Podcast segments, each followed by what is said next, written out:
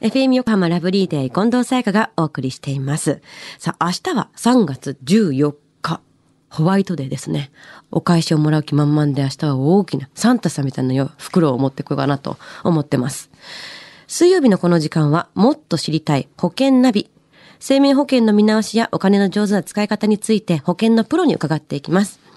保険見直し相談、保険ナビのアドバイザー、中亀照久さんです。今週もよろしくお願いします。はい、よろしくお願いいたします。中亀さんはもう今年バレンタインももうすごかったでしょうから、お返しが大変なんじゃないですか、準備。いや、そんなことないですよ。まあ一応準備は少しはしてますけど。あ、そうなんですね。はいでは今週はどんな保険の話でしょうか。はい。今日はですね、保険の約款についてお話をします。あの、近藤さん、約款って読んだことありますか？約款って何ですか？えー、その、まあ、保険ってなんか入った時に、このい。ろいろ規約みたいなのが書いてあるやつなんですけども、はいはいはい。保険契約において、その、まあ、当事者っていうんですかね、あの、ある保険会社、まあ、保険会社にいたことを言うのを、まあ、保険者って言うんですけども、はい。まあ、そこと、いわゆる入っていただく方、まあ、保険契約者ですよね。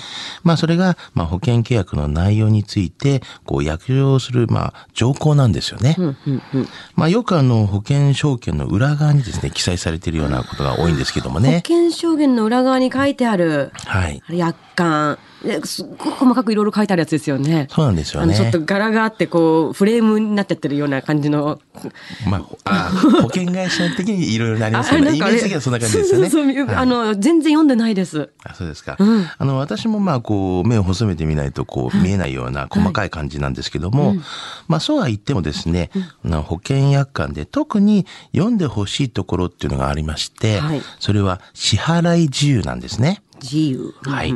あの、パンフレットを読んだり、まあ、営業マンの説明を聞いたりするだけではですね、まあ、商品性の理解にはちょっと不十分なことが多いんですよね。はい。まあ、なぜかというと、まあ、保険会社からこう給付を受けるにはですね、約款で定めたこう支払い自由に該当しなければならないからなんですよね。お金がちゃんと落ちるっていうのはそれに合ってないといけないってことですよね。そういうことなんですね。じゃあその保険約款をすぐ見ればわかるものなんですか？まあ、そうなんですけども、まあ、そんな簡単にわからないっていう形でいろいろ書いてありますからね。はいはい。大事なことはですね、こういうなんか別表とかにですね、書いてあるんですよ。はいはい。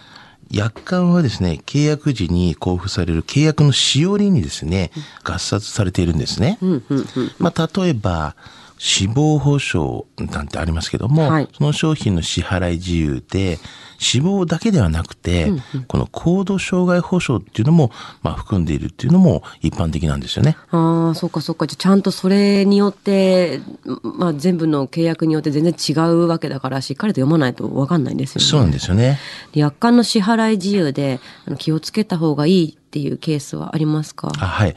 まあ、特に病気で癌とかありますけども、はい。医師が癌と言ってもですね、保険が下りないことが結構あるんですよ。ええまあ、これはあの病気がですね、悪性新生物ではなくて、はい上皮内新生物だった場合で、あの支払い自由がですね、悪性新生物に罹患した時、まあ、なってしまった時っていうことに限定されていることが結構あるんですよね。ああ、そっか。じゃあ、がん一言で言っても保険が下りないことがあるんですね。そうなんですね。約款の支払い自由っていうのは、じゃあしっかり読まないといけないですよね。はい、そうですね。他にはどんなケースがありますか？はい。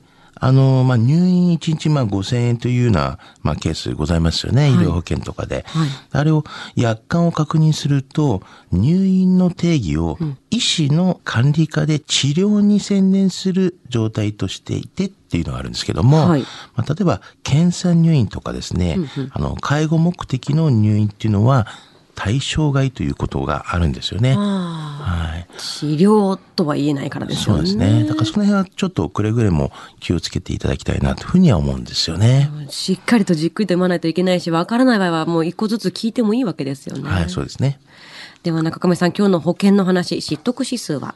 はい。ズバリ96です。96。はい。